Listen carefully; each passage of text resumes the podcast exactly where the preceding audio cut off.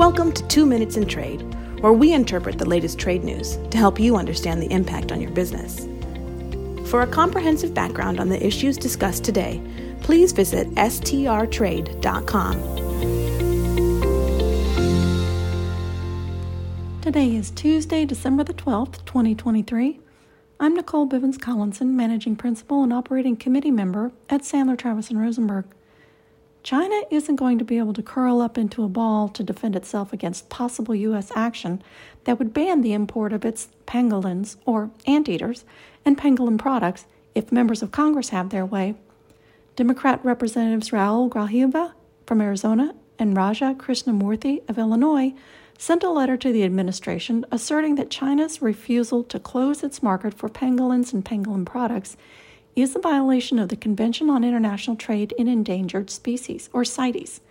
And in response, they recommended that the U.S. ban the import of associated fish and wildlife and all products from pharmaceutical companies that are involved in the manufacture of products containing pangolin from China. These members applauded the administration's recent action in which the Interior Department certified under the Pelly Amendment for its weakening of CITES due to trade in the pangolins.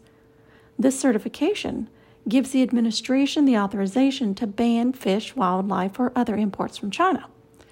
Republican Senators Tom Cotton from North Carolina, Cindy Hyde Smith from Mississippi, and Rick Scott from Florida also introduced a bill last week that would ban the import of Chinese seafood or any origin seafood processed in China beginning one year after the enactment of the bill and would remain in place until such time as the President informs Congress that Chinese processing plants, fish farms, and fishing fleets are not using forced labor, that China no longer subsidizes its fishing fleets beyond international norms, and that he or she doesn't believe that China would use its fishing fleet to invade Taiwan. Companies that knowingly engage in transshipment to avoid the ban could be sanctioned, and the country of transshipment could be subject to tariffs. While the impetus for and means by which China's seafood would be banned are different, it seems that this action has bipartisan and bicameral support. At this point, I think the only thing Congress can agree on is China bashing. So it is possible in the future, possibly near future, that we could see some action on Chinese seafood.